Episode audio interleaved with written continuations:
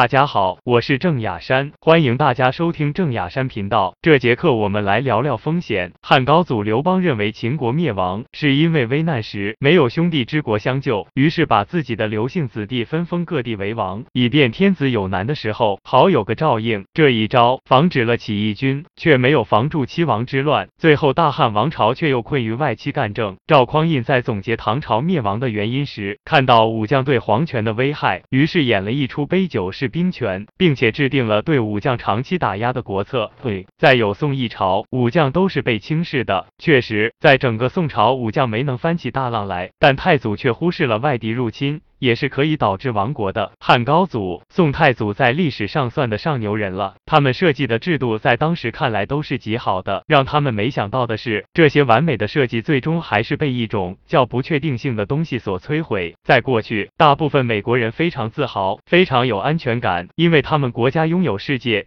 有史以来最为强大的军队，事实也是这样。即使是第一次世界大战、第二次世界大战这样的几乎要毁灭西方文明的战争，美国都可以算得上毫发无损。可九百一十一事件让世人发现，原来危险还可以以这种方式。降临到他们身上，我们往往把这些不确定性的东西称为无常、天命、黑天鹅。是，他们总在你我想象不到的地方，以令人吃惊的方式出现。在资本市场上更是这样。二零一七年六月九日，A 股收盘，贵州茅台的股价定格在四百七十块八毛，这让我想起了一位昆明的朋友。这位朋友他信奉价值投资，对茅台的研究在我朋友圈无人能及。我清楚的的记得，那是四年前，茅台的股价。因为反腐高压从最高二百跌到一百一十六元附近时，他满仓买入了。按照他的投资计划，到今天他已经超过了百分之三百的利润了。四年百分之三百的利润，这样的成绩完全可以超过世界上大部分价值投资者了。可他没有从茅台上涨百分之三百的行情中。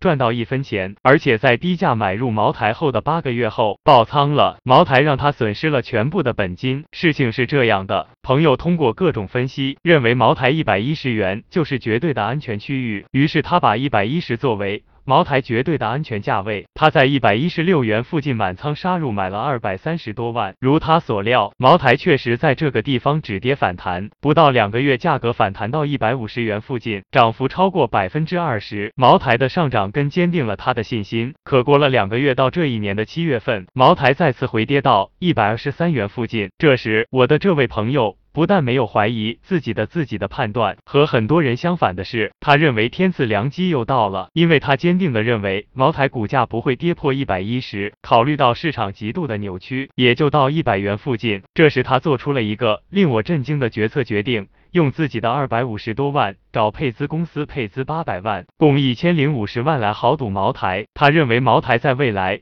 一年多时间内一定会创二百元的新高，那么以他的本金算，就是接近百分之四百的利润。朋友是一个行动力很强的人，自然不可能理会他人的风险警示。况且，哼，在昆明的投资圈中，没有人比他更懂茅台。这意味着，只要茅台跌破一百，他的二百五十万本金奖全部亏光。后来的结果，想必你已经知道了。茅台确实在一百一十元附近。表现出了支撑，撑了九个交易日后直奔一百，最后股价在八十三点七七见底回升。朋友的配资账户爆仓，损失了全部本金。故事分享完了，我们来思考下是什么导致我的这位朋友。破产，你可能会说是仓位管理导致了他破产，你也可能会说是贪婪导致了他破产，你还可以说是对市场的认知错误导致了他破产。对你说的都没有错，但归根结底是缺乏风险管理意识和风险管理的措施导致他破产的。那到底什么是风险？世界上本来没有风险，当我们的欲望与我们的认知及行为不匹配时，风险就来了。对于一个没有任何欲望的人来说，这个世界是没有风险的，因为所有的结果。他都可以接受，比如死亡，对我们来说就是最大的风险。但对于已经准备好随时赴死的宗教信徒来说，就不是风险。对于一个全知且全能的人来说，也是不存在风险的，因为所有事情他都知道且都能搞定。那反推，对我们这些凡人来说，就有三种风险：一是无知，二是无能，三是有欲。无知之错是因为我们没有掌握正确知识而犯下的错误，无能之错是因为我们掌握了正确知识。但却没有正确使用而犯下的错误。犹豫就是我们的能力满足不了我们的欲望。我们把无知带来的风险称为认知风险。在人类漫长的进化过程中，有一种思想一直在统治着我们，那就是宿命论和决定论。这种观念的具体表现就是，一切早已经决定好了，世界的运行就像事先设定好的程序一样，是全知全能的上帝创造了一切，今生所有的一切在前世已经注定，某个家族控制了世界等等之类。但历史上的两位大牛人打破这种统治，第一位是提出进化论达尔文，他的研究结果打破了世界是由超自然力的神控制和安排的，取而代之的是物竞天择的天演论。第二位是提出不确定性原理的海森堡，他的发现让那些觉得一切可以预知的理论彻底破产。世界是规律和非规律运动并行的。投机天王索罗斯从这个发现中获得启示，将其运用到资本市场，并发展了易错性理论和反身性理，理论并用辉煌的战绩给这个理论做了注脚。不论是海森堡的测不准定律，还是索罗斯的易错性理论。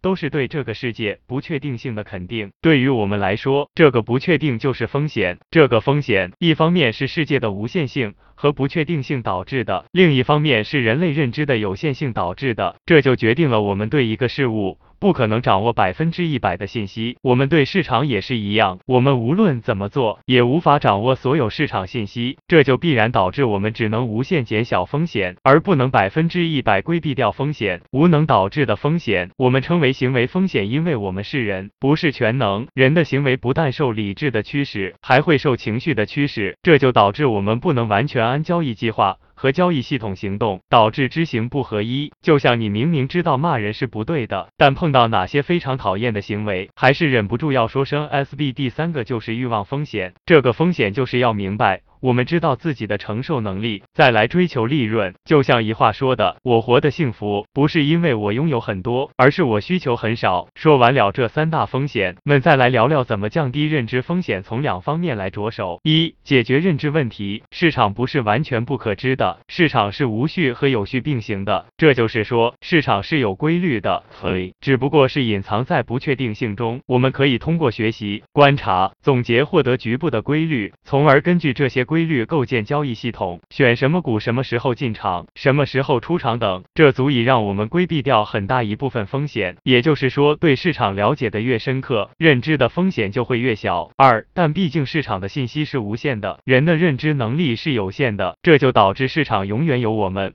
无法认知到的信息，也就是说，这部分导致的风险，我们是无法通过努力改变认知来完全解决的。什么意思？我再怎么努力，也不可能精确的知道市场的顶部在哪里。即使这次正确了，总有一次会错，那怎么办？其实问题的关键不是对错，而是对了我能获得什么，错了我会付出多大的代价。这就说到了仓位管理。